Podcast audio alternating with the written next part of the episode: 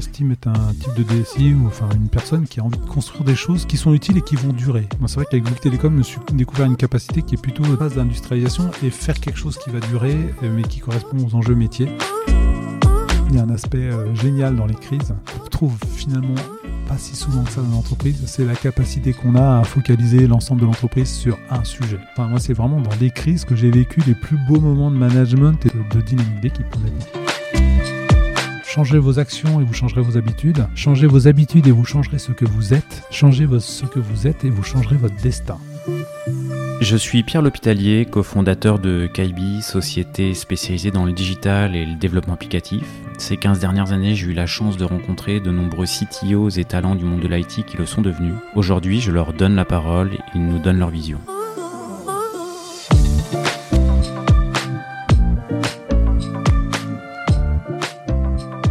Eh bien, euh, aujourd'hui, je suis en compagnie de Paul Konscali, qui est le DSI de la SACEM. Euh, merci, Paul, euh, d'avoir accepté l'invitation Ben, merci de m'avoir invité. C'est avec plaisir que je suis là avec toi. et de, et de m'accueillir dans, dans vos locaux. Euh, voilà, pour, pour info, je me suis trompé de locaux, parce que vous en avez deux, et euh, avant d'arriver, je suis allé Ah. de, le- je suis allé de l'autre côté. Pardon. Mais ici, on voit bien, il y a une magnifique vue sur euh, tout Paris et tous les plus beaux monuments de Paris, là, depuis la tour initiale à la Défense. Ouais, non, vraiment, vraiment super vue, quoi. Et effectivement, je suis allé prendre un café juste avant de, de venir avec Sonia Kellil. De, bah, je profite du début de podcast pour la remercier parce que c'était elle qui nous a remis en relation. Oui. Euh, pour le coup, on, s'est rencontrés il y a, je pense, 15-20 ans. Bah, nos, nos souvenirs respectifs étaient, étaient un petit peu émoussés. Et euh, ça, va être, ça va être euh, avec plaisir de euh, combler les trous de ces 15 dernières années. On s'était rencontrés à l'époque de Bouygues Télécom. Euh, voilà, il y a, y a- y a quelques temps maintenant. Mhm. Et je vais du coup te laisser la main pour te présenter rapidement avant de rentrer dans, dans plus de détails sur les, les, grosses, euh, les gros tournants de ta carrière. D'accord. Euh, donc moi j'ai maintenant euh, 56 ans, donc je suis issu d'une école d'ingénieur, euh, l'ENSTA, j'ai été diplômé en 89, et donc j'ai eu une carrière qui finalement est assez euh, simple. Euh, j'ai fait 7 ans chez Capgemini, euh, au début euh, dans le militaire, parce que j'étais un passionné de militaire, donc j'étais chez Dassault Aviation, j'étais chez Aérospatial Missile, puis ensuite euh, la haute technologie que je pensais y trouver était un peu moins présente. La culture d'entreprise, euh, on va dire, correspondait un peu moins à mes aspirations. Et donc, euh, j'ai préféré aller vers d'autres euh, voies. Donc, j'ai été faire de l'innovation chez Capgemini Innovation. J'ai, pas mal fait des études et développement chez Capgemini. Puis ensuite, j'ai eu envie de faire autre chose, de prendre un peu plus de responsabilité, de faire du management. Et donc, j'ai eu l'opportunité de rentrer chez Bouygues Télécom. Donc, j'y suis rentré en 97. C'était le tout début, c'était six mois après l'ouverture commerciale. C'était euh, Bouygues Télécom n'avait que 300 000 clients à l'époque. Euh, pour la petite histoire, l'ensemble des collaborateurs tenaient sur une carte de vœux, donc c'était euh, passionnant. C'était une Les- croissance comment Les- incroyable. les, collaborateurs Oui, la, la- la première carte de vœux euh, qu'on a eue chez Bouygues Télécom, euh, qui nous souhaitait une bonne année, il y avait euh, l'ensemble des noms des gens euh, qui étaient de, alors de la DSI en, en l'occurrence, là, qui était, voilà, il y avait toute la liste de noms. J'ai gardé cette carte euh, voilà, qui était sympa. C'est la première- Ah, c'est fou. Voilà. C'est euh, les tout, tout, tout, tout début, quoi. Ouais, ouais, Et, di- exactement. et directement sur un poste de management. et directement sur un poste de management. euh, pour euh, l'anecdote, en fait, quand j'ai passé mon entretien de recrutement à Bouygues Télécom, ça m'a marqué. En fait, j'avais deux managers en face de moi qui étaient à des postes différents. Et en fait, les deux passaient l'entretien parce que les deux avaient besoin d'un manager. Et euh, à la fin de l'entretien, euh, ils m'ont posé la question alors, est-ce que tu préfères être manager à droite ou être manager à gauche? Je dois dire que j'avais à peu près rien compris ni de l'un ni de l'autre. On peut, le- on peut Voilà. leur dire maintenant, en Ah, on peut leur dire. oui, oui. Et euh, j'ai gardé beaucoup de liens avec, avec au moins un d'entre eux, un peu moins de liens avec un autre, mais euh, ça serait avec plaisir que je le revoirai. Et euh, T'as- gardé du lien avec celui avec lequel t'es parti bosser ou pas? Ou non?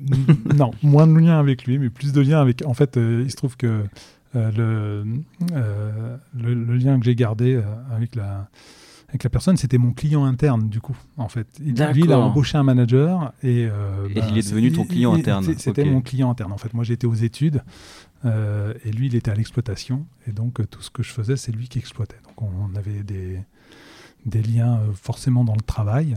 Et puis, je dois dire que j'ai beaucoup appris de lui en termes de, management et de négociation. Je, le considère un peu comme un de mes premiers mentors en termes de, posture et de posture de management. Voilà. Donc, c'était? On lui, Oui, oui, il s'appelle Alain Boitier. D'accord. Toujours, euh, je l'ai vu il y a encore euh, pas très longtemps, là, il y a moins d'un mois. Voilà, c'est quelqu'un que j'apprécie énormément, euh, à qui je dis bonjour, on en profite. Voilà, quelqu'un de grande compétence et, et je dois dire que sa façon de gérer au début, ben, les réunions notamment, la négociation, je, je, trouvais incroyable. Voilà, c'était quelqu'un que j'ai beaucoup apprécié. Et alors du coup, tu, euh, chez Bouygues Télécom, moi je sais qu'il reste une petite, une petite tranche de vie quand même. Ouais, j'y reste près de 10 ans. Euh, vraiment euh, une belle société pour euh, apprendre, une culture forte, une culture humaine forte, une culture de management très forte et, et, et, puis des projets passionnants. Donc j'ai la chance de changer régulièrement de poste aussi. donc au début, je rentre sur la bureautique. au bout de trois ans je vois que la bureautique, être responsable bureautique, c'est un, sujet qui est important, qui est voilà, parce que sans, le poste de travail, euh, personne ne travaille. Et pourtant, en termes de valorisation interne, c'est pas hyper valorisé. Ce qui est valorisé dans une DSI, c'est le métier, c'est tout ce qui peut contribuer à développer le business.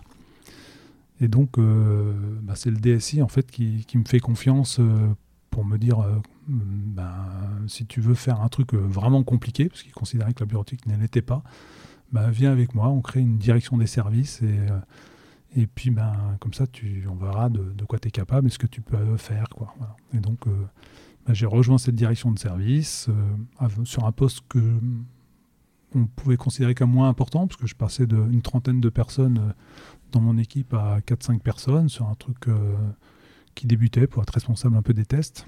Ah, donc sur, sur la partie management moindre, moindre mais, mais, euh, métier, euh, ça mais, du contenu métier, exactement. Et puis ben voilà, après c'est reparti euh, en, croissance d'effectifs, puis en croissance de responsabilité, donc responsable de ce qu'on appelait une infrastructure d'intégration de services. Donc dit comme ça, ça veut rien dire, on comprend rien.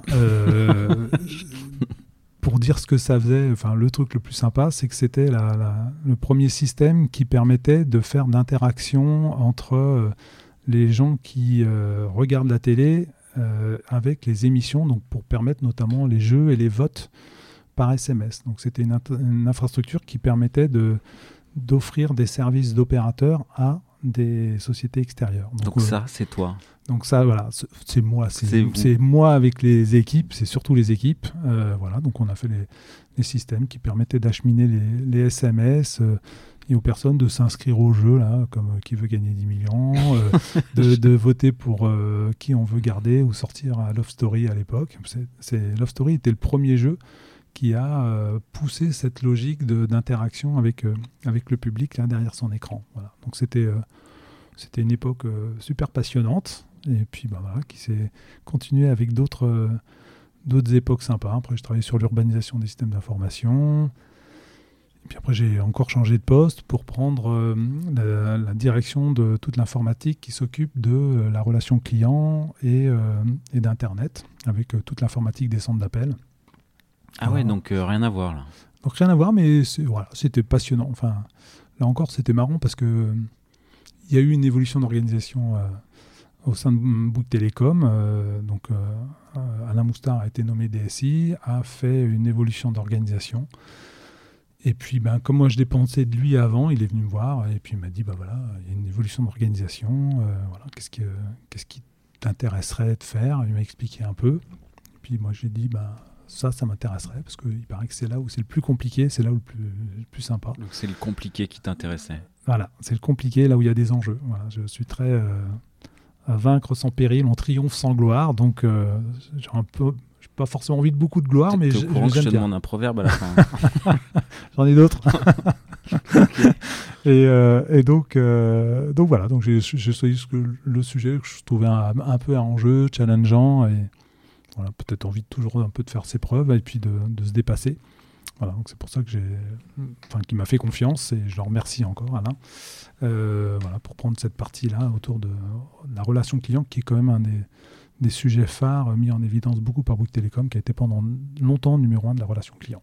donc c'était et tu as accompagné Bouygues Télécom de la start-up jusqu'à une société mature, euh, passé, euh, était passé de l'époque de la préhistoire des opérateurs télécoms à, enfin c'était quasi, enfin 97, c'est ah oui, c'était les tout premiers téléphones. Alors il y avait, alors Bouygues Télécom a vraiment été créé en 94, donc deux ans avant l'ouverture commerciale qui a eu lieu en 96. Moi je suis arrivé quand même elle était moins start-up, elle commençait déjà à être un peu plus industrielle et commençait à gérer une croissance phénoménale.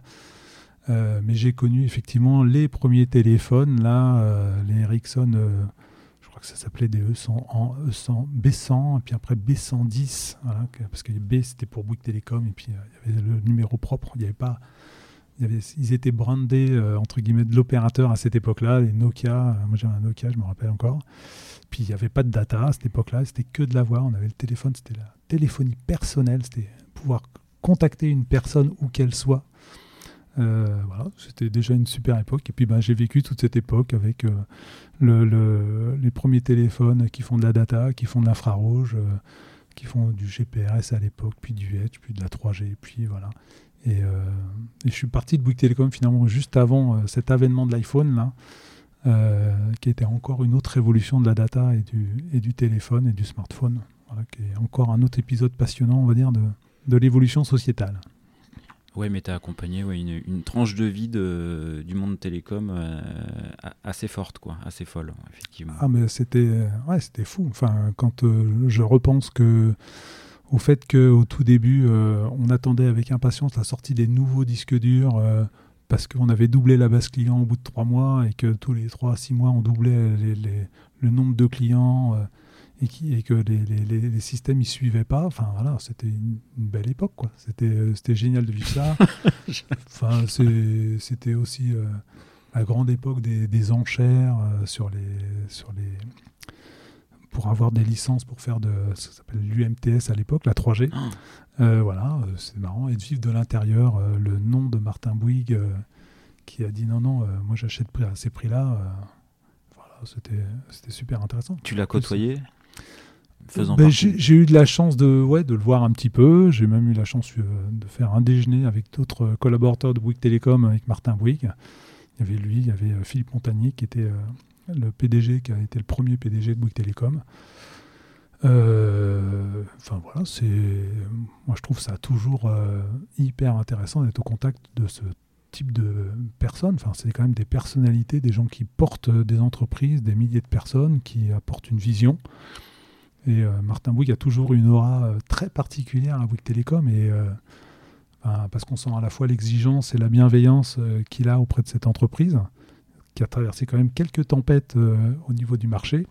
Et, les tempêtes, c'est quoi C'est Free, par exemple Oui, c'est les, les, sujets de rachat, les, les, volontés de racheter. Il y a eu, il y a eu une époque où Vincent Bolloré a fait des attaques euh, sur Bouygues pour essayer de, racheter Bouygues et de démanteler. Euh, il y a eu euh, des époques où, où effectivement il y a eu des, tentatives de, là encore de, vendre ou de dire que c'était plus valorisé. Il y a eu toute l'époque Free, effectivement, quand Free est arrivé, ça a mis à mal beaucoup d'opérateurs telco. Voilà, et donc malgré toutes ces tempêtes, Bouygues Télécom a résisté. il y a quand même un, une dynamique euh, en termes d'entreprise qui est incroyable. Il y a toujours, je trouve, des, dirigeants de valeur euh, dans cette entreprise. Voilà, moi j'ai eu de la chance de faire un, bout de chemin. Euh, j'ai beaucoup pris. J'espère avoir pris tout ce que je pouvais, hein, de, tout ce qu'ils pouvaient me donner ou me montrer. Voilà, des, managers charismatiques, emblématiques, qui sont une vraie chance en fait dans une carrière, honnêtement. Et alors, du coup, si je me plante pas, euh, tu quittes euh, Bouygues Télécom euh, à un moment donné où, côté Bouygues, ils font aussi les paris. Enfin, c'est un moment de l'ouverture à la concurrence dans les paris sportifs, tout ça. C'est ça, en fait. Et, Martin Bouygues, il se met là-dessus aussi. Alors, tu, il tu se- quittes, tu- oui. et tu vas. euh, tu- tu- Donc il avait une vision là-dessus aussi. Alors, ils avaient une vision. Alors, euh, pour la petite histoire, j'avais déjeuné avec la personne euh, dans le groupe euh, Bouygues qui avait été chargée de regarder et de se poser cette question d'aller ou pas sur les paris, puisque vers 2008, euh, enfin 2009, c'était, on parlait de cette ouverture du marché à la concurrence des jeux en ligne avec l'ouverture du, du- du poker et du pari sportif Ouais. Que tout le monde voyait comme un Eldorado euh, en termes de, business. Donc, euh, beaucoup d'entreprises euh, se sont posé les questions d'aller sur ce marché-là, de, de, monter des startups. Donc, c'est effectivement à cette, cette époque-là en fait, que j'ai quitté Bouygues Télécom pour devenir le DSI du PMU, donc société emblématique de française, hein, puisque le, le pari hippique en France est quand même une institution, pour euh, on va dire accompagner, là encore, faire un bout de chemin avec euh, cette entreprise et puis euh, accompagner dans l'ouverture du marché des jeux à la concurrence. Dans cette optique euh, de devenir un opérateur euh, euh, diversifié, on va dire, qui est euh, global du- en fait au-delà sur du cadre hippique. voilà, au- au-delà du cadre hippique.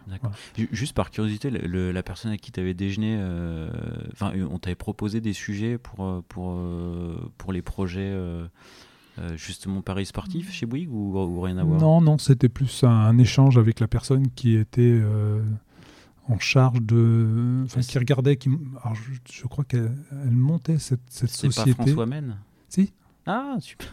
Du coup, j'ai euh, pas mal bossé avec François Men. Puis puis le, le, podcast, le premier podcast de CTO, c'est Nicolas Klein, c'est la personne qui lui a succédé à la tête de Space Betting, euh, D'accord. avec qui euh, voilà, j'ai pas mal bossé. On, lui- on leur passe là un petit coucou, Ah bah, écoute. du coup. Ouais, bah, plaisir. hein. Voilà, donc on avait déjeuné ensemble et puis on avait échangé sur ça. Moi, je venais d'arriver au, au PMU, donc j'étais pas très, je connaissais pas grand chose encore à l'époque. Ok. Voilà. Et donc voilà, donc j'ai effectivement, euh, comme tu le dis, j'ai passé euh, 10 ans voilà, de, euh, au, PMU euh, à travailler à l'ouverture des jeux à la concurrence au début, puis à la modernisation du système d'information. Voilà, système d'information très critique, euh, parce que beaucoup de paris, beaucoup de transactions, beaucoup de petits paris, voilà, des spécificités autour de d'un d'un pic de paris euh, systématiquement 5 minutes avant les courses parce que euh, 60% des paris se prennent 5 minutes avant le départ. Donc, C'est euh, ça la stat. ouais, c'est ça la stat. Ouais. 60% Ouais. Ah oui, Sur une course. Ouais. Donc, euh, donc en fait, c'est des pics et c'est des pics qu'on ne peut pas écréter euh, parce que ça fait beaucoup de valeur. Et donc euh, voilà, c'est des enjeux euh, passionnants. C'est des enjeux passionnants aussi en termes de qualité de service. C'est une exigence extrêmement forte euh, qui oblige à avoir un système au taquet. Quoi, hein. Faut faut C'était quoi ce les, solutions techniques, je dirais, ou les, ou les choix que- qui avaient été faits ou qu'il fallait faire justement pour, pour gérer ces problématiques de, Alors le bah, de pic de charge, d'instantanéité des paris? Et des cotes aussi, parce que tout ça. Oui, oui, euh, ce qu'on appelle des rapports probables. Donc on est, on est, c'est, oui, c'est une espèce de code parce qu'en fait, le, il y a du pari mutuel, il y a du pari à code fixe. euh, et donc euh, dans les paris mutuels, on appelle plus ça des rapports probables. Donc c'est votre probabilité de, de gain qui évolue dans le temps en fonction de comment les gens parient. C'est le principe du pari mutuel. Et, euh, et donc le système, euh, c'est un système mainframe qui a été designé dans les années 90, fin des années 90, et donc on avait encore euh, à l'époque en 2009, donc basé sur euh, du mainframe ZOS euh, IBM, donc qui supportait les dizaines de milliers de terminaux raccordés à ce mainframe pour prendre la prise de Paris. Donc c'était c'est pas une architecture assez standard, hein, c'est pas pas ce qu'on trouve habituellement dans les banques, par exemple, qui utilisent beaucoup de mainframe, mais euh, voilà, c'est ce qu'on avait au PMU et euh, c'est ce qu'on a fait évoluer pour essayer de rendre ça tout ça un peu plus robuste euh, et, et plus efficace aussi. euh. Quand tu dis c'est avait ce qu'on ce avait, c'est euh, à ton départ, c'est ce qu'on a plus, c'est ça qu'il faut entendre? Et à mon départ, c'est ce qu'on n'avait plus, puisque euh, avec Christophe Leray, qui était le dosi euh, de l'époque, euh, on a mené euh, un beau projet euh, qu'on a appelé Easy, parce qu'on sentait que ça allait être facile, de, de remplacement de ce mainframe. Et euh, voilà, donc on l'a remplacé par des systèmes Unix. Et donc, effectivement, quand j'en suis parti, le, le mainframe n'était plus là. On n'avait plus que des systèmes Unix. Il- il a si fallu- avait- Alors, je sais pas si j'ai. Je crois pas avoir souvent entendu euh, euh, bah, justement qu'on arrive à terminer ce genre de, projet. Même le lancer, ça doit être euh, beaucoup de discussions, de négociations, d'évaluation, de Enfin, c'est des chantiers monstrueux. Donc, euh, ça a quoi les, euh, les difficultés, les, peut-être quelques murs. Bon, ça, à la fin, il n'y en a plus, donc ça, ça a marché, mais j'imagine ça n'a pas été facile. Non, c'était pas un projet facile. L'étude qui a mené au Go de, faire ce projet, je crois qu'en soi, déjà, elle a duré près de 18 mois. Euh, parce que 18 euh, mois ouais, parce qu'il a fallu euh, on va dire faire mûrir la façon dont on allait le faire. Il a fallu convaincre tout le conseil d'administration. Il a fallu convaincre aussi au-delà puisque c'est pas un projet qui était transparent d'un point de vue budgétaire pour la DSI et pour l'entreprise. Euh, pourquoi c'était pas transparent euh? Parce que ça demande d'un gros investissement euh, immédiat, ça a des impacts potentiellement sur le business parce que en fait on a fait une migration où on a porté en fait tout l'ancien système vers tout le, nouveau système en refaisant quelques composants pour les adapter sous Unix et en changeant toutes les technologies puisqu'on était sur les technologies IBM qu'on a remplacées pour partie mais certaines ont été gardées. Et donc, euh, donc l'impact de savoir comment on allait faire ça était important, de bénéfices qu'on pouvait en tirer. Voilà, donc c'est un gros projet.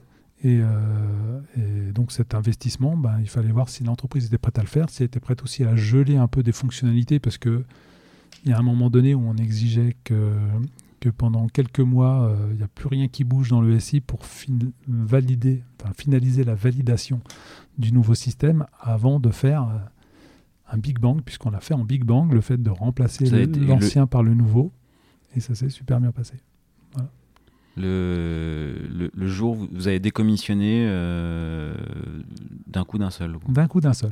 J'ai encore en tête là euh, la, nuit euh, dans laquelle on était tous sur le pont et à quelque chose comme 4 heures du matin, on fait bon, tout est prêt, go. Donc on bascule, on arrête l'ancien système, on met en route le nouveau système et euh, on configure tous les paris, tous les machins sur le nouveau système. Et puis, ben, on attend les premiers paris pour voir euh, comment tout ça, ça va se passer. Parce que c'était vraiment. Euh, les premiers paris, c'était dès le lendemain.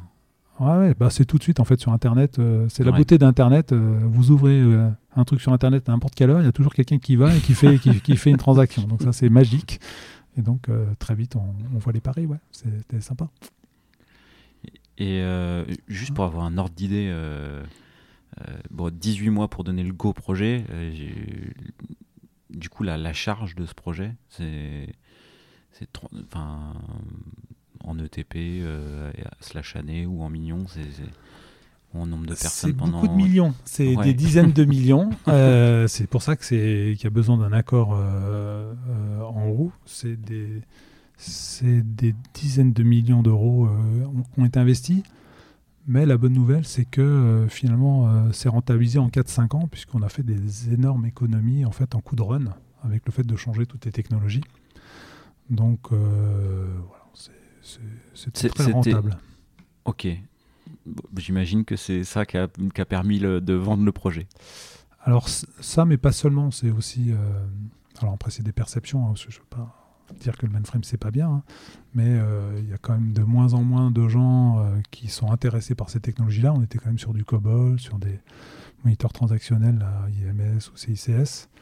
Et puis ben, c'est vrai que c'est pas ce qui fait euh, rêver les jeunes générations. donc à un moment donné, si on veut rester dans, la mouvance, pouvoir embaucher des talents, on a besoin aussi de leur donner des technologies dans lesquelles ils vont se retrouver, dans lesquelles il y a quelque part de l'employabilité. Alors il y a de l'employabilité dans, le mainframe, hein, c'est sûr, mais bon, voilà, c'est pas forcément euh, pareil. Et donc euh, ben, il fallait aussi qu'on arrive à moderniser. Donc changer tout le système, c'était aussi une façon de moderniser tout le système d'information et permettre euh, à l'entreprise de, se projeter dans le futur, de créer des nouvelles offres et puis de continuer d'animer un marché de, du jeu hein, dans lequel, comme disait le directeur marketing à l'époque, hein, on se réveille pas le matin en se disant ça y est, il faut que j'aille jouer aux courses. Donc non, euh, il faut, il faut animer ce marché et une des façons de l'animer, euh, c'est aussi de faire des offres qui, euh, qui attirent l'intérêt des, des, Français. Donc voilà, donc c'était pour faire ça qu'on a fait ce beau projet. Et du coup, juste pour savoir, ce, projet qui est d'envergure, quand tu arrives, tu es embauché, à l'embauche, tu sais qu'il va avoir lieu ou c'est toi qui, toi et d'autres qui êtes à l'impulsion? De, de, ce type de projet? Alors euh, non, ce projet n'existait pas, parce que le, focus à mon embauche, c'était vraiment euh, lancer les paris sportifs et, lancer le poker pour l'ouverture du marché à la concurrence. Donc on est plutôt euh, focalisé sur l'ouverture du marché à la concurrence, exactement. Et puis ben, c'est petit à petit, en fait, on voit qu'on a des difficultés en qualité de service avec ce mainframe. voilà, on a quelques difficultés, on voit que les coûts sont quand même importants. Euh, on a un très gros incident euh, en 2009 euh, qui fait que tout est planté un samedi toute la journée. Moi, je passe, j'ai passé ma journée au téléphone à, gérer la crise avec l'ensemble des équipes. Et puis à l'issue de ça, ben, c'est un catalyseur. C'est un catalyseur exactement avec avec avec le PDG, le DG et Christophe à l'époque là. Donc il y a cette réflexion de dire il faut qu'on prépare le futur. Et puis, ben voilà, donc on a préparé le futur en, déjà, on va dire, en consolidant un peu le système actuel hein, pour se donner du temps. Et puis, euh, et puis, on a commencé à préparer le futur. On a été voir ce que faisaient tous les opérateurs mondiaux. Euh, voilà, on s'est posé plein de questions, effectivement, sur euh, comment on le ferait, quel serait le coût, quelles sont les, chances de réussite qu'on a. Et puis, et puis bah, ça a pris beaucoup de temps parce qu'on l'a fait sérieusement. C'était quelque chose de très engageant vis-à-vis de l'entreprise, donc il euh, fallait le faire très sérieusement. donc ah. c'est pour ça que ça a pris ce temps-là. Ok, bon, il y a des samedis pas comme les autres, Il y a des samedis euh, qui, sont très longs. J'ai passé de 8h le matin jusqu'à 5h, 4-5 h du matin au téléphone sur euh, la gestion de la crise, la résolution. je me rappelle encore, on a remonté le service à 4h de l'après-midi. Ça a été compliqué pour tous les gens qui étaient sur Hippodrome, y ah. compris quelques directeurs. Euh, voilà, c'est là encore, euh, c'est des belles expériences euh, à vivre. Hein. J'encourage tout le monde à vivre des crises de temps en temps. je dis ça en rigolant, mais en fait, en dehors de l'aspect crise qui est toujours terrible pour le business, il y a un aspect génial dans les crises qu'on trouve finalement pas si souvent que ça dans l'entreprise. C'est la capacité qu'on a à focaliser l'ensemble de l'entreprise sur un sujet. Et là, tout le monde était focalisé sur un sujet. Et là, vous bénéficiez d'une dynamique de groupe en termes d'équipe qui est euh, dingue. Ah ouais, qui est incroyable, incroyable. L'engagement, l'engagement des collaborateurs, euh, que ce soit au PMU, à la SACEM, à Bouygues Télécom, était, euh, était dingue. Mais alors, dans une crise, hein, enfin, c'est un peu comme dans le mode des crises. J'avais vécu aussi la crise à Bouygues Télécom, là où il y a eu une panne à un moment donné en 2004 panne de HLR, là, c'est pareil. Enfin, vous avez un engagement. HLR, c'est C'est le système euh, central qui gère euh, toutes les autorisations d'accès des téléphones et des gens pour téléphoner. Donc, euh, il y a eu une panne célèbre en 2004. C'était sans doute un des moments où on s'est aperçu que le téléphone était devenu indispensable aux gens. Voilà, le truc est passé. aux infos. Aux infos de 20 heures et tout. Il y a eu une panne, voilà les gens ne pouvaient, pas ne pouvaient plus téléphoner, recevoir d'appels. Est-ce euh, qu'il y a la guerre quoi? Voilà, c'est ça, c'est ça. On peut plus appeler à cette époque, il n'y avait même pas de data, donc c'était vraiment euh, les gens qui appelaient pour dire t'es où? C'était on pouvait plus dire, donc les gens savaient où ils étaient. Euh, voilà, et ça a été un, c'est un, événement. Moi, c'était un événement qui m'a aussi marqué sur la société à basculer. ce petit objet qu'on a tout le temps dans la main est devenu indispensable la qualité de service est devenue euh, un incontournable. Hein, ça ne peut plus tomber en panne. Et là encore, euh, dans, les, histoires racontées, là, la, mobilisation qu'il y a eu, la crise, parce que là, pour le coup, c'était une belle crise euh, à tous les niveaux de l'entreprise. voilà, et la capacité de mobilisation pour résoudre le problème, elle est incroyable. on, ne vit que ça. Enfin, moi, c'est vraiment dans, dans des crises que j'ai vécu les plus beaux moments de management et de, et de, de, dynamique d'équipe, honnêtement. Et, et euh, il y avait besoin de mobiliser ou finalement c'était ah, assez naturel ah, Ça se fait tout seul. Enfin, et à la limite, le, le, le sujet est plus de limiter euh, l'investissement les bonnes personnes pour éviter d'en avoir trop. Voilà, dans la gestion de crise, il faut avoir les bonnes personnes au bon endroit, encore plus que d'habitude. Savoir correctement gérer l'information, avoir bien toutes les informations qui remontent, savoir trouver celles qui sont pertinentes ou pas, voilà, bien trier, pas perdre ni les symptômes, ni les actions, ni voilà, faut rien perdre en chemin. Et donc c'est ça où il faut être rigoureux, avoir la tête froide. Et puis, puis emmener tout le monde et en même temps challenger tout le monde, tous les experts sur c'est quoi la solution. voilà, quand on vous dit ah bah non, ça on ne sait pas faire, ok, on ne sait pas faire. Alors, comment on fait pour qu'on sache faire Voilà, et donc il faut challenger tout le temps les gens. voilà, en essayant d'être positif et aller dans la, résolution. Et là, la créativité des gens, elle est incroyable. et, et, les solutions, on les trouve. Voilà. Mais c'est c'est bon, enfin, on constate un peu là quand, euh, quand on vit des, situations fortes comme ça aussi en entreprise. Hein, c'est vraiment euh, à un moment donné euh, l'événement qui fait qu'il y a l'urgence et là l'urgence mobilise les gens et la créativité de façon incroyable. Et il y a des ressorts chez les gens qui sont voilà, Là, on, sent que c'est finalement les crises, c'est les beaux souvenirs, quoi ça fait. C'est pas que les beaux souvenirs, mais c'est, c'est, alors, euh, enfin, on va dire la, crise euh, du samedi où tout était planté, c'était pas le super souvenir de l'année là, honnêtement, euh, parce qu'on a perdu beaucoup d'argent, même si c'était un catalyseur pour pour moderniser. Il y a eu d'autres crises qui sont mieux passées. J'en ai vécu quelques-unes au PMU où finalement on s'en est sorti et le, client a rien vu. Et ça, c'est vraiment ah, une source de satisfaction. Et pour autant, cette dynamique était là. Euh, voilà, c'était tout aussi intéressant. Euh, PMU, c'est poste de, de CTO C'est un poste de DSI. De DSI ben, C'est un poste de DSI, donc avec euh, la responsabilité de, on va dire, l'ensemble des fonctions natives qu'on peut avoir dans une DSI, les études, la production, l'architecture, voilà, toutes ces choses-là. Ce qui remontait au niveau d'OSI, c'était la sécurité du système d'information qui ne dépendait pas de, de, de moi en tant que DSI, qui remontait un peu au-dessus, au DOSI.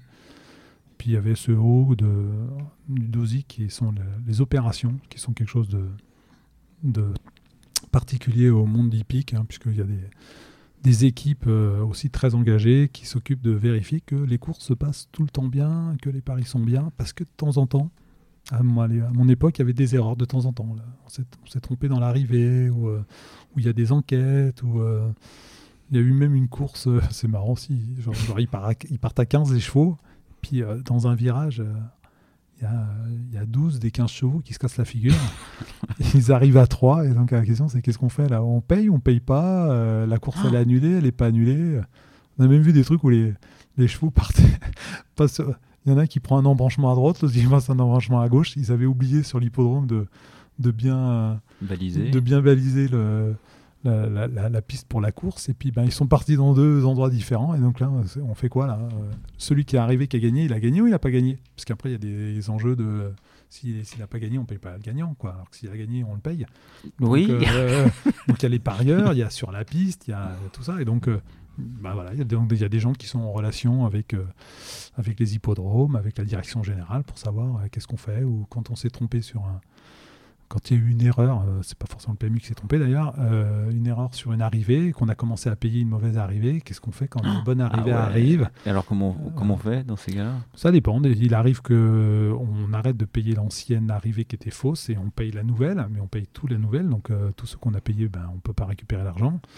Il arrive qu'on continue de payer les deux. Enfin, il y a ça, dépend. Ça, dépend. C'est vraiment du cas par cas. Il y a des cas, comme quoi, il y, a, des cas métiers qui sont pas prévus. Quoi. Exactement. Et ça faisait partie des particularités. Ah, ah, ben, comme il y a ce qu'on appelle des dead hits, qui sont des, des les chevaux qui arrivent rigoureusement, intégralement ex aequo.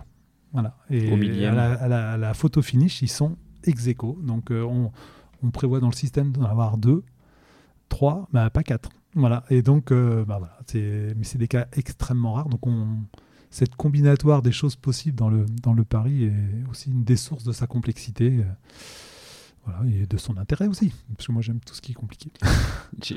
on a, euh, effectivement, ça a l'air d'être une constante. Et alors, du coup, le passage de enfin, sur ton poste de premier DSI, du coup, on sort d'une. Bon, la zone de confort, ça n'a pas l'air d'être trop ton truc. T'aimes bien quand c'est compliqué. Mais euh, euh, comment t'as obtenu ce poste en fait? Il y a un storytelling bah, c'est une, une, chasse, voilà, c'est une chasse de une chasse de tête qui est venue me chercher. Euh,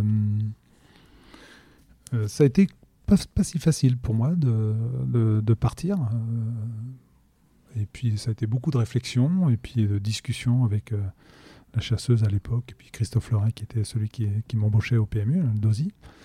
voilà, je, je sais pas s'il y a beaucoup de choses à dire. c'est toujours pas ça. C'est jamais facile de quitter une boîte dans laquelle on est resté 12 ans, on se sentit bien. Et puis finalement, peut-être ce qui a fait la décision, c'était un moment une discussion avec Christophe qui disait euh, bah écoute, euh, tu as 12 ans, tu as une belle opportunité. C'est en plus une opportunité que tu, tu recherches parce que tu as envie d'être, de, de progresser et d'être DSI. Donc, euh, si tu la saisis pas, c'est que tu as envie de rester toute ta vie à Bouygues Télécom. Quoi. Et donc, ce que je savais, c'est que j'avais pas envie de rester toute ma vie à Bouygues Télécom. donc, il a su trouver les mots justes. Et puis voilà, pour que je bascule et que je vienne au PMU.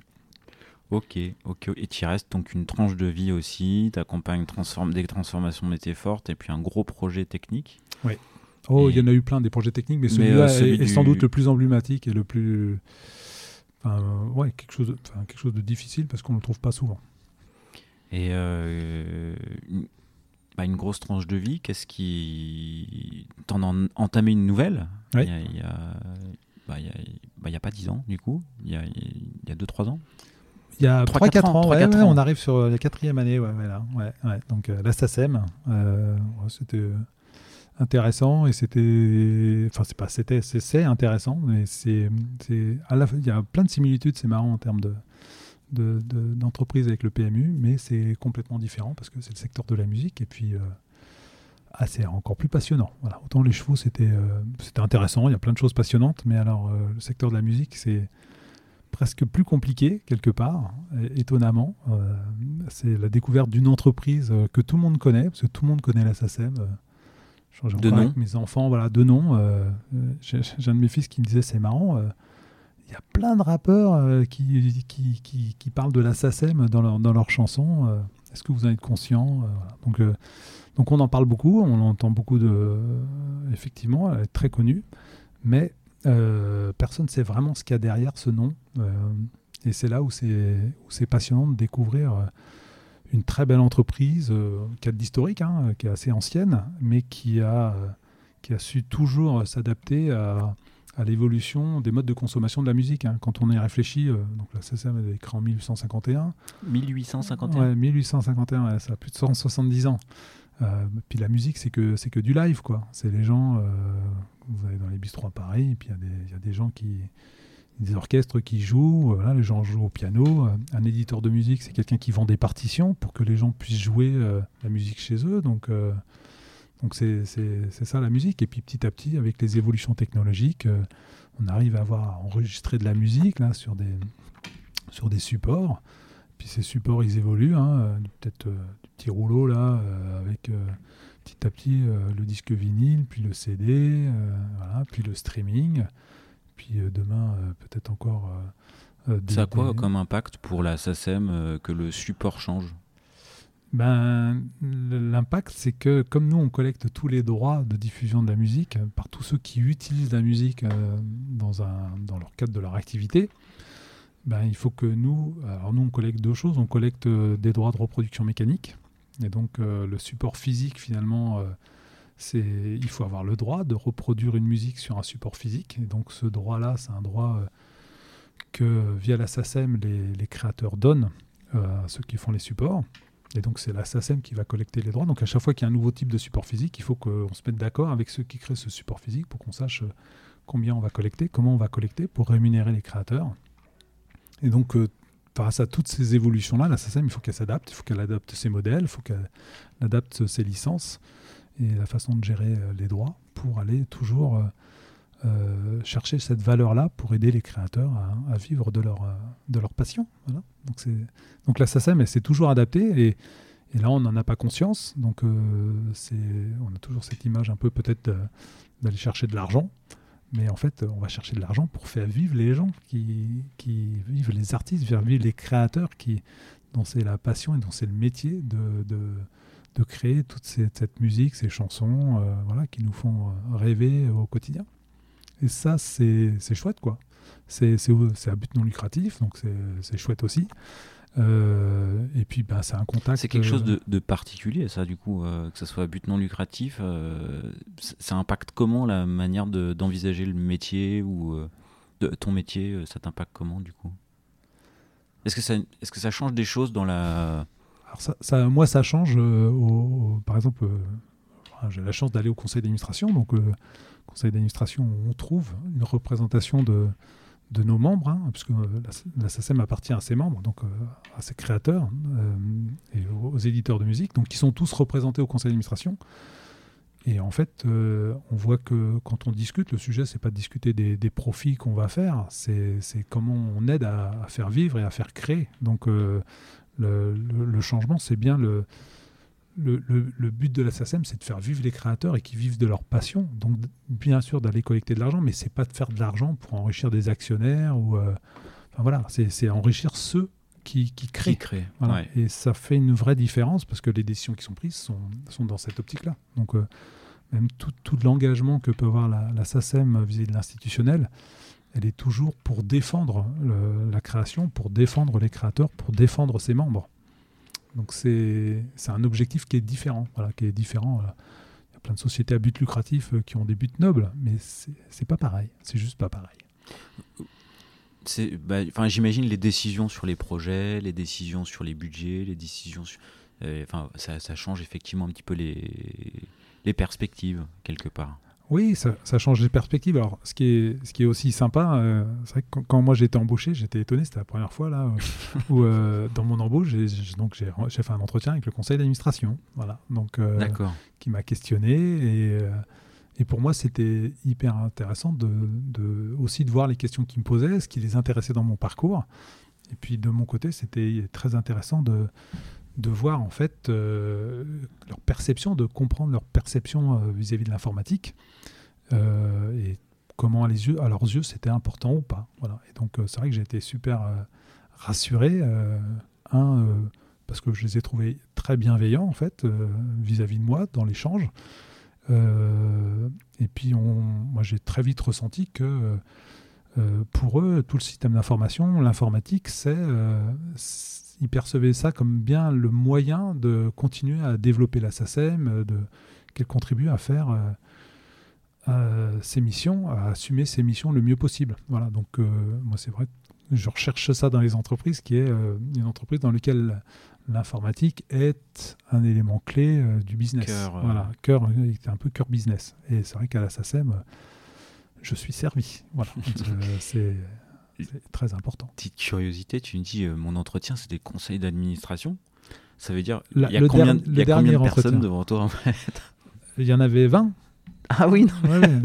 il y en avait une vingtaine, ouais, c'est ça. Euh, plus ah si c'était présent ou pas, mais c'est une vingtaine. on, a, on, a, on a, six, six, auteurs, six compositeurs, six éditeurs de musique, représentants de doublage sous-titrage, réalisateurs. Voilà, plus euh, forcément le directeur général et, et le, Là, c'était le secrétaire général à l'époque. Puis voilà. Donc, euh, ils m'ont posé des questions. Euh, ça a duré une heure, je crois. Voilà, c'était sympa. Franchement, c'était euh, très sympathique. Ouais, pour le coup, c'est un, c'est un entretien qu'on vécu. Il y a je vois pas beaucoup d'autres occasions de faire un entretien de recrutement avec 20 personnes non en, face de soi. c'est ça qui m'a étonné un peu. Mais je suis très content de l'avoir fait. J'ai trouvé que c'était c'est alors c'est très bien. Et puis c'est vrai que le, conseil d'administration est quand même très impliqué hein, dans le fonctionnement de la SACEM hein, euh, par rapport à d'autres entreprises. Euh, il est extrêmement impliqué. On le voit euh, tous les mois, hein, le conseil d'administration. Donc ils sont ils sont au cœur et on sent que c'est leur maison. Voilà. Ça, c'est peut-être aussi une vraie différence entre cette entreprise-là et d'autres entreprises. C'est leur maison et, et la suivent. Et c'est pour eux que tu, tu bosses. Exactement. Et du coup, le, bah, tu as évoqué la date de création de la SACEM, 1851, tu as évoqué quelques évolutions sociétales, euh, le vinyle, le CD et autres. Euh, là, les, évolutions que tu as déjà vécues entre prise de poste et maintenant, et puis celles que tu vois arriver, c'est quoi que Tu vas accompagner? Quelles évolutions euh, en termes de... Alors, je sais pas, support ou autre que support en fait? Ah bah dans les évolutions qu'on voit là, dans les, dans les, grandes questions du moment, là, comme ça on est un peu hype là, euh, il y, y, a tout ce qui tourne autour de l'IA, des NFT, des métaverses. Alors on sent bien que dans, les, dans le grand public, là, euh, toutes les récentes avancées de ChatGPT euh, et autour de l'IA ont un peu, comment dire, rendu toutes les discussions sur le métaverse reléguées un peu au second plan. donc sans doute ça reviendra mais euh, c'est des, des, évolutions et des avancées technologiques qui aujourd'hui euh, auront des impacts sur la musique, sur la consommation de la musique, sur peut-être la vente de la musique. Euh, si on regarde... Est-ce que du coup, le métaverse, l'objectif, s'il y a des artistes qui se produisent sur le métaverse, il faut que vous alliez faire un contrat, enfin, il faut que vous alliez... Comment ça fonctionne derrière pour les droits? Alors pour l'instant, ça marche comme le reste. C'est-à-dire que de toute façon, un événement dans le métaverse, euh, eh ben, il faut un producteur qui produit l'événement, euh, il y a des créateurs. Et donc, euh, donc aujourd'hui, ben, comme ils diffusent de la musique, en plus, aujourd'hui, ce qui se passe dans le métaverse, c'est souvent aussi rediffusé sur des plateformes plus classiques, parce que pour avoir de l'audience, hein, on retrouve sur des Twitch, sur des YouTube, sur, sur d'autres types de plateformes comme ça. Donc du coup, on va dire, euh, euh, les rémunérations se font par les cadeaux un peu plus traditionnels, même si le mode euh, de consommation est particulier. Aujourd'hui, ben, voilà, ceux, qui organisent l'événement se doivent de rétribuer les créateurs qui ont créé les œuvres qui sont diffusées pendant l'événement. Donc aujourd'hui, on est assez proche. Mais demain, on ne sait pas trop. En fait, demain, on ne sait pas trop s'il y avait des vrais univers virtuels qui se créent, dans lesquels les gens vivent, dans lesquels peut-être un créateur qui va créer l'œuvre sera plus virtuel qu'aujourd'hui. et donc, ce sera un avatar peut-être qui va créer des œuvres dans lesquelles est-ce qu'on le connaîtra ou pas. En plus, ces univers virtuels, ils ont leur propre monnaie. En général, ils ont leur propre et donc, euh, la façon dont on les rétribue euh, bah, se ferait comment? Est-ce qu'il faudra rétribuer avec euh, de la monnaie virtuelle, pas virtuelle? Enfin voilà. Et donc, voilà, c'est des questions qu'on effleure, qu'on aborde sur aussi comment la SACEM se représenterait dans ces univers. Voilà, donc c'est pour l'instant c'est très prospectif. On regarde, on s'intéresse, on discute avec les acteurs pour essayer de, comprendre et puis nous de savoir euh, comment, comment ça. peut influer euh, le fonctionnement de la SACEM. Tout ce qui est euh, Web3, s'il y avait aussi des nouveaux modes d'interaction plus directe entre les différents acteurs, hein, voilà, quelle est la place qu'a la SACEM au milieu de, de tous ces nouvelles façons de faire? Détailler un peu la réflexion autour de ça? Non, ça reste très prospectif. Donc je vais, rester. Enfin, je pense qu'on est relativement avancé dans nos réflexions. je pense, euh, dans les discussions que j'ai, plus que nos, nos consoeurs et concurrents. Donc, euh, on, a, on a la chance d'avoir euh, créé à l'initiative d'un des membres du conseil d'administration un conseil stratégie et innovation dans lequel ben, les, gens de l'innovation chez moi, la DSI, là, animent. Et donc, justement, on interagit avec, avec le conseil d'administration, la direction générale, les, des entités de développement de la SACEM, là, tous ceux en fait qui se qui doivent se poser des questions sur euh, voilà, la SACEM, comment elle doit évoluer et, comprendre ce qui se passe. Donc euh, c'est un, un, comité qui est super intéressant. Euh, on a des gens éminents qui viennent. On, a reçu des, des, directeurs de recherche de certaines entreprises du jeu vidéo. On a reçu une professeure de droit spécialisée dans ce qui est le droit d'auteur sur l'IA et qui qui travaille aussi pour la Commission européenne. Donc voilà, donc on, on, échange avec beaucoup d'acteurs pour justement essayer de nous appréhender euh, la SACEM. Ça va être quoi son rôle? C'est quoi son positionnement? Euh, Qu'est-ce qu'il faut qu'on fasse? Est-ce qu'il faut qu'on ait des actions au niveau institutionnel? Est-ce qu'il faut qu'on ait des actions au niveau technologique? Euh, Voilà, pour aller dans le bon sens. Donc c'est ouais, c'est passionnant. Donc, donc, toi, dans ton rôle aujourd'hui de DSI, ça fait partie de ta casquette d'avoir ce rôle un peu être à l'écoute euh, avoir ce regard prospectif et très main dans la main avec le métier euh, sur, euh, sur ces sujets-là. Oui, exactement. Donc je, je, suis de temps en temps dans la soude pour essayer de faire avancer les projets et puis de temps en temps on lève le regard un peu plus loin pour essayer de se projeter et puis de, savoir où on va et où on peut, où ça serait peut-être intéressant d'emmener l'entreprise. Et comment on peut nous y contribuer, comment nous on peut aider. moi c'est vrai que c'est un de mes leitmotifs, c'est comment la technologie peut être au service ben, des clients finaux, des utilisateurs ou des, métiers internes. Et ça, c'est vrai que cette, cette dynamique-là du comité stratégique et innovation, il répond parfaitement. Et, et du coup, d'un point de vue projet, est-ce qu'il y a eu des projets phares depuis ton démarrage, des, enfin, des projets lancés, des projets de rupture? Alors dans les projets, alors euh, ce que euh, des projets de rupture euh, alors c'est vrai que je, ne suis pas hyper rupture. Alors j'ai fait des ruptures en arrêtant des choses que je trouvais qu'il y en avait qui étaient peut-être un peu compliquées à gérer.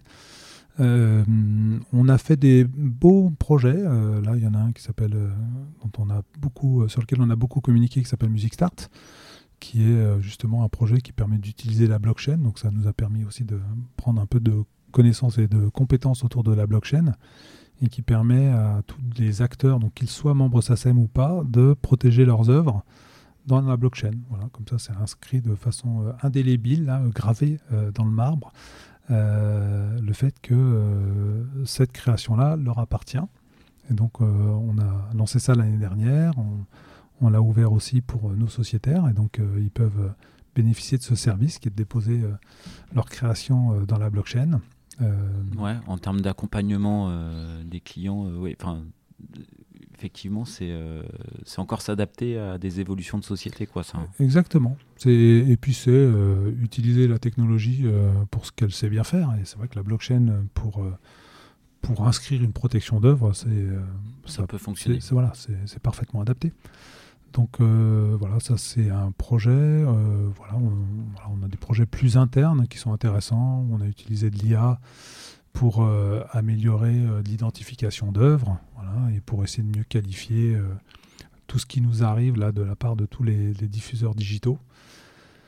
Donc ça c'est un peu plus technique. Je vais peut-être pas rentrer là-dedans parce que si je me lance dans cette complexité-là, je, pense que je vais perdre vos auditeurs. tu dois on t'envoie du flux et tu dois l'identifier pour dire si c'est telle œuvre et, euh, et euh, calculer la rémunération à l'auteur. D'accord. Exactement. Parce qu'en fait, alors si je, je, vais aller un tout petit peu effleurer le sujet là, c'est vrai que c'est une question qu'on me pose beaucoup, c'est comment ça marche euh, pour collecter les droits? En fait, le premier niveau est simple, c'est-à-dire la, la, SACEM passe des accords avec les diffuseurs, donc leur concède une licence d'utilisation de la musique, et en contrepartie, ben, ces diffuseurs nous payent et, euh, et nous donne ce qu'on appelle un programme de diffusion et donc un compte rendu de ce qu'ils ont diffusé. Et donc nous, on reçoit toutes ces données d'œuvres qui ont été diffusées. Donc euh, ça peut être des télés, des cinémas, de, voilà, de tout ce qui se passe avec, euh, avec aussi la, la, fréquence et le volume d'utilisation. Et là où le volume est le plus important, c'est tout ce qui est le streaming. Un Spotify qui est, on va dire, l'acteur majeur du domaine du streaming, nous envoie tous les fichiers euh, qui donnent euh, tous les streams qui ont été faits euh, sur chacun des pays sur lesquels on collecte. et donc, il y a, plus, d'une centaine de pays sur lesquels on collecte. par offre, par mois. et donc, c'est des millions et des millions de données qui nous viennent, qui nous viennent tous les jours et qu'après, on se doit d'identifier pour être capable, nous, parce que c'est notre métier, de dire quels sont les ayants droit de ces œuvres pour qu'on puisse leur répartir correctement l'argent qui a été collecté à l'ayant droit. et c'est une grande fierté qu'on a à la SACEM par rapport à... Les plateformes vous envoient pas déjà la... Enfin, vous devez vérifier la data... vous envoient pas la, la data consolidée déjà vous bah, ils nous envoient la data dont ils, disposent eux. Ok. Voilà. Et des fois, il, arrive qu'ils n'ont, quelquefois, ils n'ont ils ont pas la, ils n'ont pas l'ensemble des données qui nous permettraient à nous de correctement identifier les œuvres. Donc on se rabat sur euh, c'est quel titre, euh, c'était qui les, ce qu'on appelle les tiers, donc les, gens qui, sont, qui ont été impliqués dans la création d'œuvres, de ce que eux connaissent. Et puis en fonction de ça, nous, on essaye de rattraper les morceaux et, euh, de correctement retrouver la bonne œuvre euh, et, les bons ayants droit. Voilà. donc c'est c'est ce qui occupe une bonne partie du système d'information et des personnes. Et ce qui fait qu'on arrive aujourd'hui à être le plus efficace euh, dans notre façon de rétribuer bien l'ensemble des créateurs au bout du bout. Ok, ok, ok. Donc pas mal de projets qui accompagnent les évolutions de la SACEM.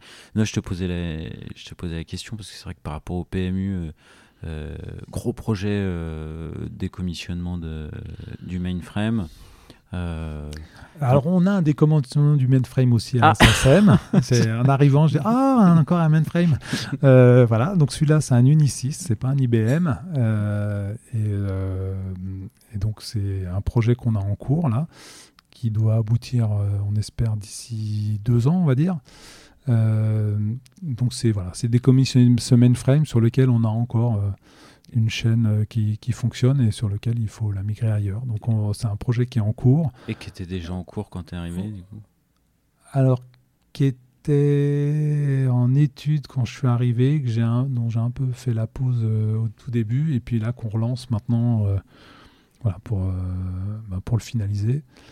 Euh, voilà, on a des projets de modernisation de, de, systèmes euh, financiers euh, aussi, parce qu'on a besoin de, de, nous améliorer aussi là-dessus. Et puis on a plein de projets voilà, de, migration de, systèmes vers Amazon Web Services, justement.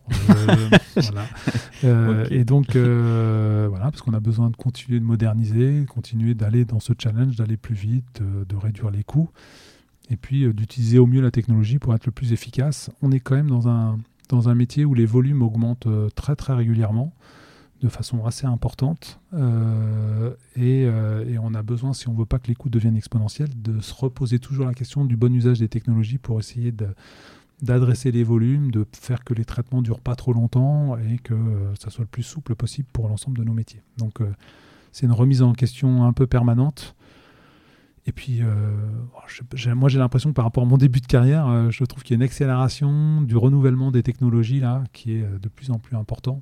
Et donc, il faut qu'on arrive à faire toujours la part des choses entre rester sur une technologie qui fonctionne, mais qui commence à être peut-être ancienne, et puis ben, après, on commence à avoir du mal. Et, ou alors suivre un rythme qui, des fois, a été freiné, dans lequel on a plus passé du temps à migrer de version qu'à apporter de la valeur au métier. De la valeur, ouais. voilà, donc, c'est c'est ces choix-là qu'il faut qu'on fasse euh, régulièrement de façon le plus avisée possible pour, euh, pour euh, continuer de mobiliser les, collaborateurs et puis apporter le plus de valeur au métier, aux sociétaires et puis à nos administrateurs, là, à, tous nos sociétaires. J'ai l'impression en t'écoutant que effectivement très, bah, c'est un peu ce que tu disais, très à l'écoute du métier, maintenant la main dans le métier, souhaiter accompagner les évolutions que la société impose.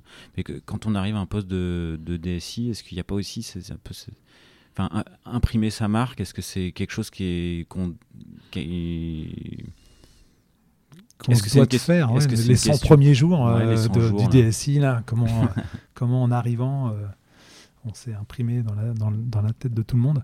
Euh, donc c'est oui, c'est quelque chose de, que j'entends, j'ai entendu plusieurs fois. J'ai entendu au moins deux reprises. quand un, j'ai repris le poste de Dozy quand, quand, Christophe Laura était parti. Euh, et donc là, on m'a dit, euh, faut que tu imprimes ta marque. Donc ça a été une première fois qu'on m'a posé la question. Et puis, euh, et puis à la SACEM aussi, où du coup, s'est posé la question de est-ce que j'imprime ma marque par rapport à mon prédécesseur? honnêtement, c'est pas mon comment dire, c'est pas ma préoccupation principale. Je trouve, enfin moi j'ai ma personnalité, voilà, qu'est-ce qu'elle est. Euh, donc euh, finalement, euh, ma, marque s'imprime toute seule. je n'ai pas besoin de marquer une rupture pour, pour imprimer plus ma marque que, ça. Jusque-là, ça s'est bien passé, je vais dire comme ça, enfin au moins de mon point de vue. Il faudrait demander à mes collaborateurs mais je crois que ça s'est pas trop mal passé. et, voilà, en fait, le, c'est vrai que moi, à la SACEM, quand je, repense à ça, euh, j'ai été super bien accueilli. J'ai trouvé beaucoup de personnes très bienveillantes sur, euh, sur mon arrivée avec euh, quelqu'un qui m'a dit d'ailleurs, j'ai dit, mais moi, je, je, trouve les gens super bienveillants. et il y a quelqu'un qui m'a dit, bah oui, oui, ils ont tous envie que ça se passe bien parce qu'en fait, ils ont tous besoin de toi. Donc, et tes équipes, donc, ils sont tous bienveillants. Ils ont envie que tu réussisses parce que ta réussite est leur réussite. Euh, et, en fait, c'est parfaitement vrai. Et cette conscience-là, elle est super intéressante au quotidien. Parce que finalement, euh, là, j'ai quand même engagé euh, toute la DSI et un peu l'entreprise quand même dans une transformation vers Safe, vers un cadre agile qui est quand même assez impactante et dans laquelle finalement les demandes que je peux faire à mes directions métiers sont accueillies dire plutôt bien, hein, et, euh, les, même si ça questionne, mais c'est normal. Euh, derrière, euh, ils en perçoivent le bénéfice qu'ils peuvent en tirer à terme. Et donc finalement, euh, voilà, quand je leur de temps en temps euh, fixe un cadre euh, de fonctionnement, ben, ils rentrent dedans. Voilà. Des fois, c'est pas facile pour eux non plus, euh, faut reconnaître, mais ils rentrent dedans et puis ben, en rentrant dedans, on arrive à avancer ensemble. Et ça, moi, je trouve ça super satisfaisant en termes de transformation. C'est vrai que je j'aime bien cette logique de, de, faire un bout de chemin ensemble et puis d'amener une DSI et peut-être à travers une DSI une entreprise d'un point A à un point B. Euh, et, et, quand on a euh, l'ensemble des gens avec qui on travaille qui ont cette, euh, cette bienveillance, cette écoute et, et qui y vont, ben, c'est super satisfaisant. Voilà. Donc jusque-là, ça, ça, se passe bien, plutôt bien. Hein. La transfo safe, c'est quelque chose qui est amorcé depuis... Ah, c'est, alors on l'a amorcé très officiellement en juillet 2021. On est vraiment rentré dedans, donc on a commencé avec un état des lieux un peu pour comprendre un peu les modes de fonctionnement des différentes équipes de la DSI euh, et pour euh, savoir identifier ce qu'on aurait pu améliorer. Est-ce que Safe pouvait apporter quelque chose euh, et donc confirmer une intuition ou pas et donc l'intuition, on va dire, s'est confirmée et on a vraiment commencé avec notre premier train en janvier 2022. Donc on a, on a commencé notre premier train et ensuite à un rythme de un train tous les trimestres, on a enrichi nos trains. Donc on a fait un deuxième train en, avril, un autre en juillet, un autre en septembre. Et puis on a fait notre tout dernier train là en mars, donc on a eu une petite pause, parce que le dernier train était euh, un peu plus délicat, je veux dire, à lancer, un, peu plus complexe, qui est euh, ce qu'on appelait un train plateforme, donc euh, le train qui va gérer toutes les infrastructures et les middleware et toutes les plateformes CI/CD. Donc c'est le, le train en support à tous les autres trains métiers. Et donc, et donc là, ça y est, on a maintenant tous les trains sont lancés, l'ensemble de la DSI, on va dire où 90% de la DSI est en, est, en mode safe avec des trains. Il y a quelques équipes qui sont restées en mode Scrum, mais au moins, on va dire toute la DSI a basculé dans l'agilité. On a basculé tous nos métiers justement euh, euh, dans ces trains, on va dire. Ils sont, ils sont montés dans les trains, on va dire ça comme ça. Et, et, et du coup, euh, là, au bout d'un an, même pas un an et demi, euh, les premiers bénéfices, ils sont visibles. Et ça, c'est une vraie source de satisfaction. Hein. quand je discute avec, euh, avec mes directions métiers qui me disent Ah, c'est super, c'est plus transparent, on sait où on va. Mais il y en a même une personne du métier qui m'a dit Et puis, ça nous, ça nous aide à nous structurer, ça nous oblige à nous structurer pour que vous, vous soyez plus efficace. Et donc, cette contrainte qu'on leur met, bah, finalement, ils en voient aussi le bénéfice. Et ça, c'est super. Et, les retours qu'on a eus, c'est euh, on délivre, euh, vous n'avez jamais délivré autant pour nous, euh, on voit bien la valeur qu'on apporte. Et, donc ça, c'est top. Quoi. Et, on, et on voit tous les services qu'on a ouverts, notamment à nos sociétaires. voilà, on a, on a fait des belles avancées et ça, c'est une vraie belle source de satisfaction. Et que ça soit visible si vite, honnêtement, J'en espérais pas tant, voilà. Mais, mais franchement, c'est chouette. Et tu as dit au début, de, au début de la réponse que vous aviez pris le temps de faire une étude pour savoir si c'était pertinent, valider une intuition. Est-ce que, a priori, toute la DSI est passée sur, euh, sur une, un mode safe. Est-ce que ça aurait pu être justement trois quarts des équipes et un quart des équipes où c'est pas pertinent Est-ce que les questions se sont posées sur chaque partie ou ça devait être une démarche globale? Alors moi je trouvais que c'était intéressant que ce soit une démarche globale. J'aime bien la logique d'avoir quelque chose de cohérent dans toute une organisation. Euh, et donc je trouve qu'avoir un même cadre de fonctionnement est, plus pertinent et aussi pour euh, parce que ça peut favoriser les, mobilités et puis ça peut favoriser aussi les évolutions futures euh, autour de la valeur puisque dans les trains safe, il y a une notion de value stream. Et donc une value stream, on peut faire des compromis à un moment donné, et puis après, il faut le faire évoluer pour aller encore plus dans le sens de la valeur, et ça oblige à faire bouger un peu les gens ou les systèmes. Et quand tout le monde est déjà dans le mode qui va bien, ça sera plus facile de, faire cette amélioration continue. Donc c'est vrai que j'étais plus dans une logique, euh, on va dire, globale.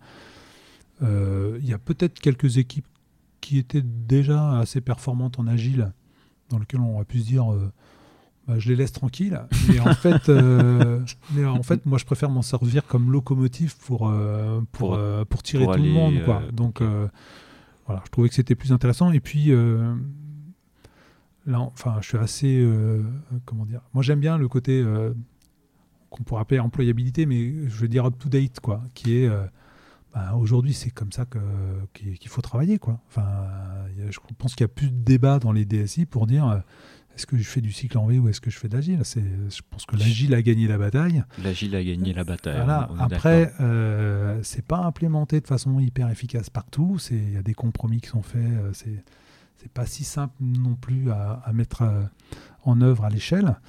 Et, mais en tout cas, en termes de dynamique d'efficacité, et puis euh, je trouvais de, de, de faire passer encore un palier à la SACEM. hein, euh, donc, euh, enfin, la SACEM fonctionnait, hein, elle m'a pas attendu pour fonctionner, hein, heureusement.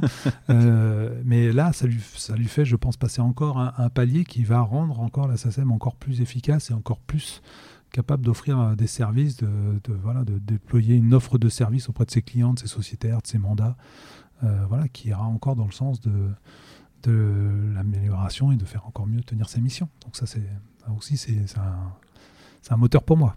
Bon, bah, ça a dû être un gros. euh, si vous avez passé toute la, ça a dû être un gros sujet. parce que bon, on l'a pas rappelé, mais euh, tu, tu m'as dit que vous êtes 350 à la DSI euh, à peu près. Ouais, en environ, ouais. Donc, euh, ouais, j'imagine que faire ça en deux ans à peu près, c'est Ouais. à peine. C'est- bien.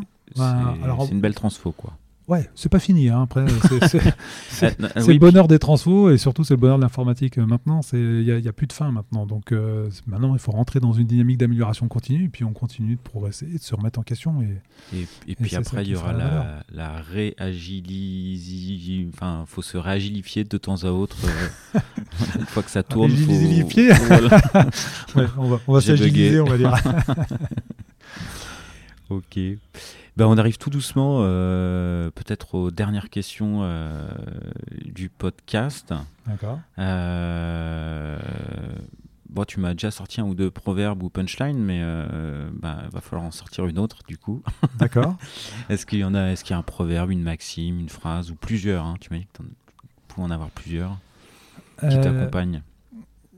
alors j'ai une qui me vient, qui m'a marqué et- parce que j'ai fait pas mal d'arts martiaux et euh, j'ai eu la chance un jour de faire un, un stage d'a- d'aïkido, parce que je faisais de l'aïkido avec un, un maître japonais euh, qui s'appelle Ikisuchi, qui s'appelait, parce qu'il est décédé malheureusement, donc il s'appelait Ikis- Ikisuchi Sensei, qui est euh, qui était le Qui est, seul qui est connu dans le monde de l'aïkido ou... ça a été le seul et dixième dan. En fait, euh, le fondateur, euh, qui s'appelait Mori Yoshi- Yoshiba de, de, de l'aïkido, qui a fondé l'aïkido, il a nommé qu'une seule personne euh, dans ses disciples dignes euh, d'être dixième dan, qui est Ikisuchi. Donc c'est, euh, c'était un petit vieux de 85 ans quand je l'ai vu, avec qui est dans, dans, l'aïkido, il il y a un côté maîtrise de l'énergie du ki, le ki de, l'énergie en, japonais, en japonais.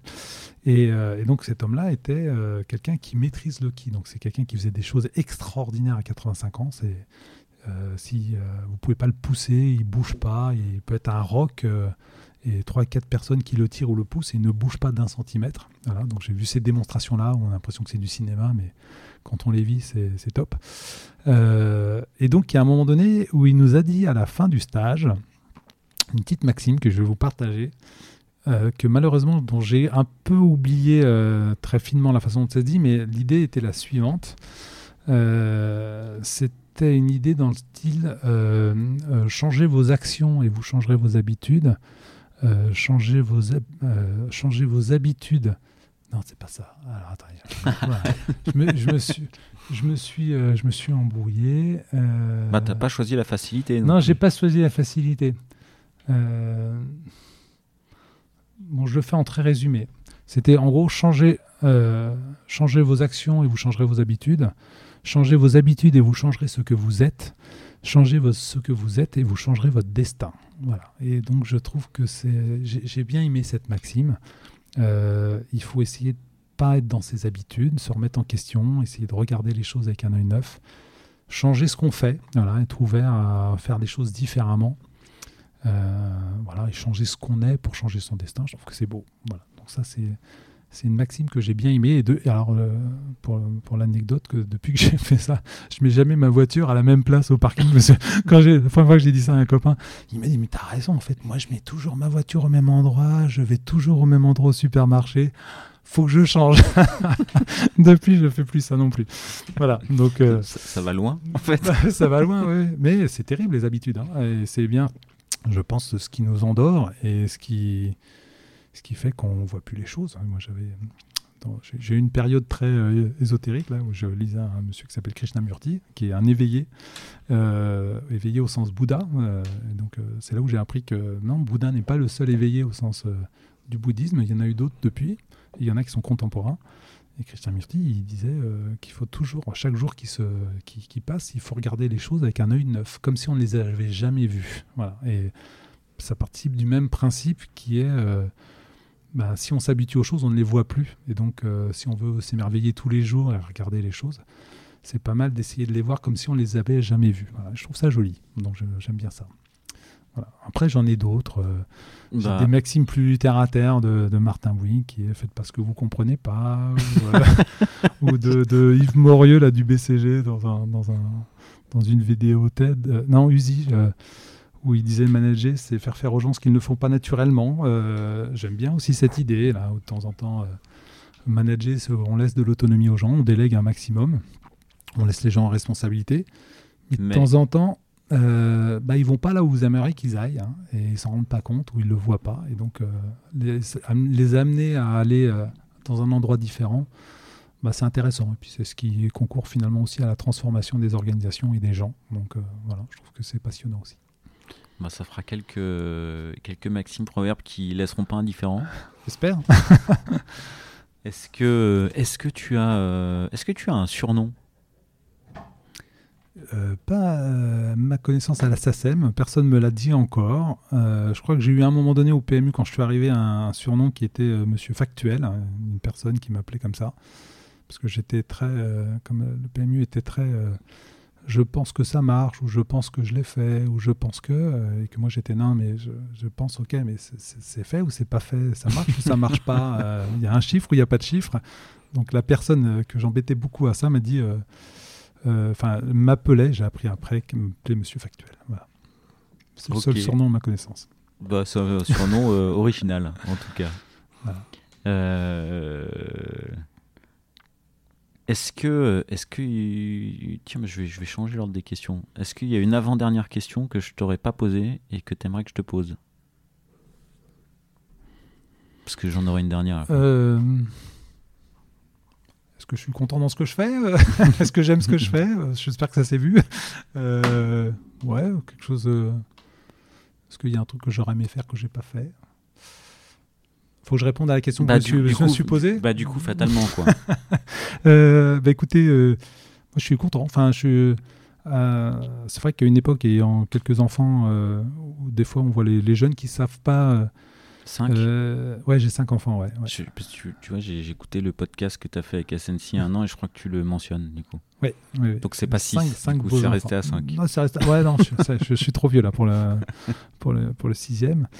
Je suis trop contente de mes cinq, euh, et trop fier d'eux en plus. Euh, donc euh, c'est vrai qu'on voit que les jeunes des fois ont du mal à trouver euh, leur voie, à savoir ce qu'ils veulent. C'est vrai que je considère avoir eu la chance de, de savoir très tôt ce que je voulais et, et, que ce que je pensais vouloir en fait est bien ce qui me correspondait. Donc voilà, les métiers que j'ai faits et les aventures que j'ai vécues, moi j'en suis très content. J'aurais peut-être pu en vivre d'autres, mais celles-là me vont. voilà, je suis très content de ce que j'ai pu vivre, euh, peut-être un peu apporter aux gens, apporter euh, aux entreprises avec lesquelles euh, j'ai travaillé. Voilà, donc ça c'est une vraie source de satisfaction. Et non, je n'ai aucun regret. et tu es resté à chaque fois assez longtemps dans les boîtes? Ouais. là, tu dis, je suis super content de mon parcours, de ce que j'ai fait, épanoui, tout ça. Est-ce que tu crois que être resté sur des tranches de vie assez longues, finalement, ça a participé à? Enfin, je te pose la question dans un monde où finalement, bah, finalement, rester plus de 5 ans dans la même boîte, c'est pas si fréquent, quoi. Euh, alors, moi, pour moi, ça a participé à, euh, moi, beaucoup évoluer euh, et puis me rassurer parce que quand on change de poste à l'intérieur d'une même entreprise, finalement, il y a toujours un côté rassurant de connaître un contexte, même si on en découvre un nouveau avec un nouveau poste. Donc ça a été une façon d'évoluer, notamment à Bouygues Télécom, qui était euh, super intéressante. Et puis ça permet de s'inscrire dans le temps, de construire des choses. Euh, enfin, c'est vrai que moi, j'estime être un type de DSI ou enfin une personne qui a envie de construire des choses qui ben, qui sont utiles et qui vont durer. Voilà, je, ne suis pas forcément dans le coût. et puis Enfin, c'est vrai qu'on peut avoir des, gens euh, qui sont faits pour euh, je fais la phase start-up et puis après je ne sais pas faire la phase d'industrialisation et je pars. Moi, c'est vrai qu'avec Bouygues Télécom, je suis découvert une capacité qui est plutôt de la phase, faire la phase d'industrialisation et faire quelque chose qui va durer euh, mais qui correspond aux enjeux métiers. Et c'est ce que j'ai fait à Bouygues Télécom, c'est ce que je pense avoir fait aussi au PMU, même si le, le SI c'est bien et continue d'évoluer après moi, heureusement. Euh, mais au moins, j'ai toujours essayé de construire des choses qui étaient. Euh, de répondre à une problématique euh, d'un moment, mais de façon pérenne et puis voilà, sans, sans, faire des coups, sans créer de la dette. voilà, de construire, de construire des, des choses adaptées. Voilà. Et ouais, donc oui, je trouve que y rester, rester un peu de temps, bah, ça permet de conforter. Après, faut peut-être pas rester non plus trop trop trop longtemps. c'est bien, c'est bien de changer. Moi, j'ai eu cette chance quand même de, même si je suis resté longtemps dans les sociétés, de changer, de poste, régulièrement, changer de poste, de changer de fonction. Même quand je suis resté DSI 8 ans avant de passer d'OSI au PMU, on a fait des changements de gouvernance à l'intérieur qui ont fait que ça a un peu changé les choses pour moi. Et donc, euh, du coup, euh, voilà, ça a permis de, mettre un peu de nouveauté et de, bah, d'avoir des choses, euh, des responsabilités un peu différentes. Donc ça, c'était c'était sympa et puis bien vu, bien vu euh, de la part de mon chef. ok.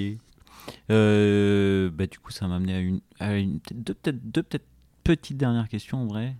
Euh, il y avait une petite thématique. je crois que tu t'es fait tu t'es fait coacher dans ta carrière, je crois. Est-ce que ça, je crois que tu m'avais dit que c'était quelque chose qui avait été important pour toi dans ta carrière. Ah oui, mais, mais je trouve que avoir l'opportunité de se faire coacher est une, euh, une, chance énorme en fait dans une entreprise. Là encore, hein, pour changer ce que l'on ce que l'on est. Donc quand c'est un coaching qu'on ah, dans la ligne directrice qu'on accepte exactement, euh, quand c'est quelque chose qu'on accepte et, euh, et qu'on prend qu'on prend avec toute la dynamique qui va bien et qu'on trouve un bon coach, c'est un cadeau énorme. En fait, je pense qu'on peut pas être un bon manager si on se connaît pas si on ne sait pas ce dont soi-même on a besoin pour savoir aussi euh, comment on peut euh, échanger avec, euh, avec les gens autour de soi. Voilà, je pense que voilà, c'est simplement ça. Se connaître est la meilleure façon d'avoir une bonne relation avec les gens. Et donc le coaching, donc j'en ai vécu plusieurs, au moins trois, on va dire. ah ouais? Ouais, à Télécom une fois et à PMU deux fois. Avec le même coach ou Non, non, que des gens différents. Et justement, c'est ça qui est sympa aussi, c'est que les gens différents, ils ont apporté des choses différentes. Ils m'ont fait à chaque fois, j'estime, passer des, étapes. Euh, voilà, le premier euh, était aussi autour du, de la fonction de manager chez, chez Bouygues Télécom.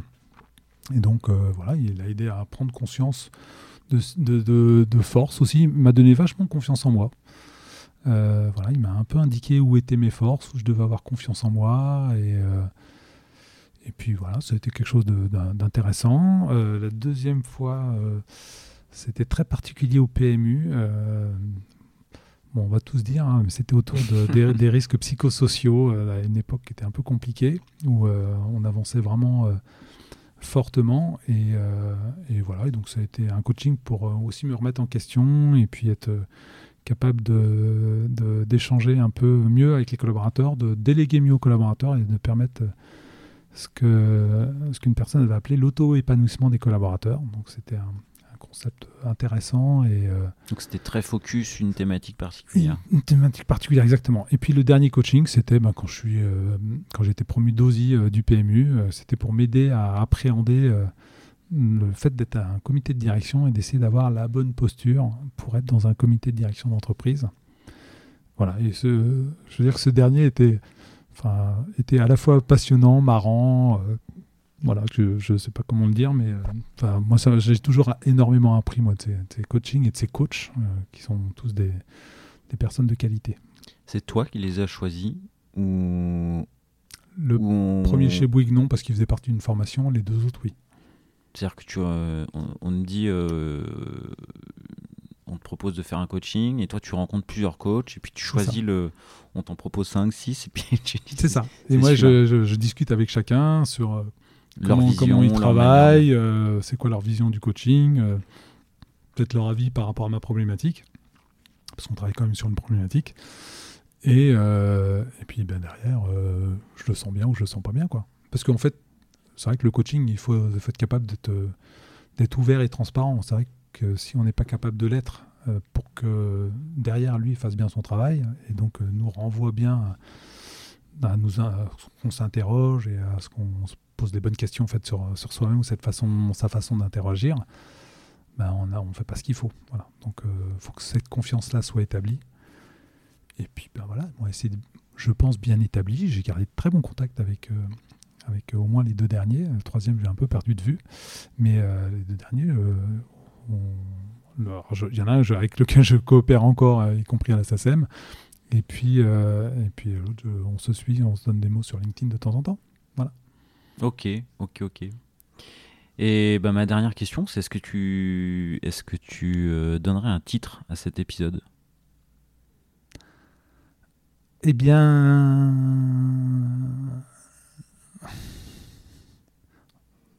Alors, Il y a un truc où je suis pas super bon. C'est sur les titres. c'est sur les titres. En fait, je suis pas, je suis pas littéraire. Euh, non, je ne sais pas euh, qu'est-ce qui pourrait caractériser tout ce qu'on s'est dit. Euh, moi, je sais pas. un bout de chemin. voilà. Un bout de chemin. Ouais. Moi, je, je te fais une ou deux propositions. Ouais.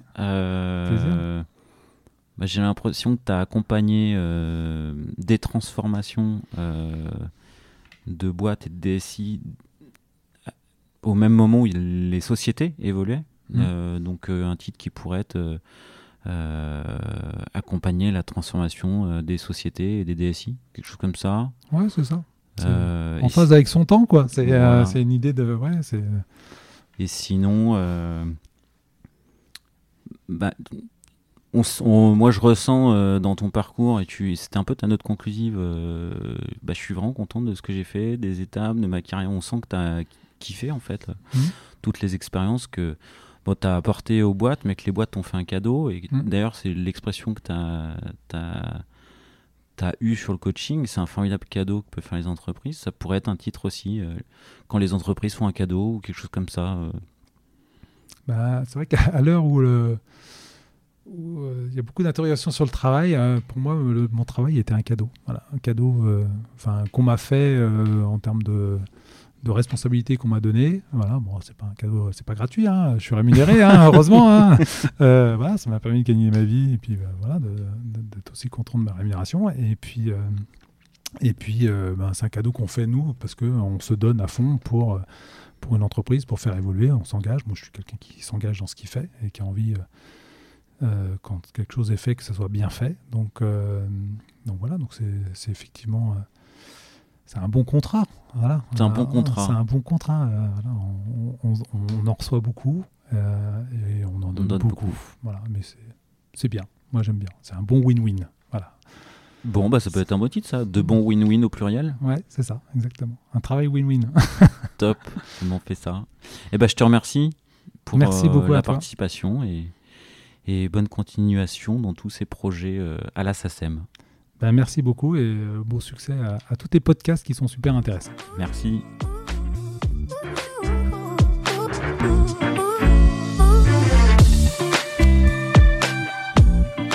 L'épisode est terminé, j'espère qu'il vous a plu et si c'est le cas, c'est le moment de prendre deux ou trois secondes de plus pour euh, deux ou trois clics. Un petit clic pour un pouce bleu euh, ou un petit clic pour un partage aux copains ou un petit clic pour vous abonner euh, et ne pas rater le prochain épisode. À très bientôt.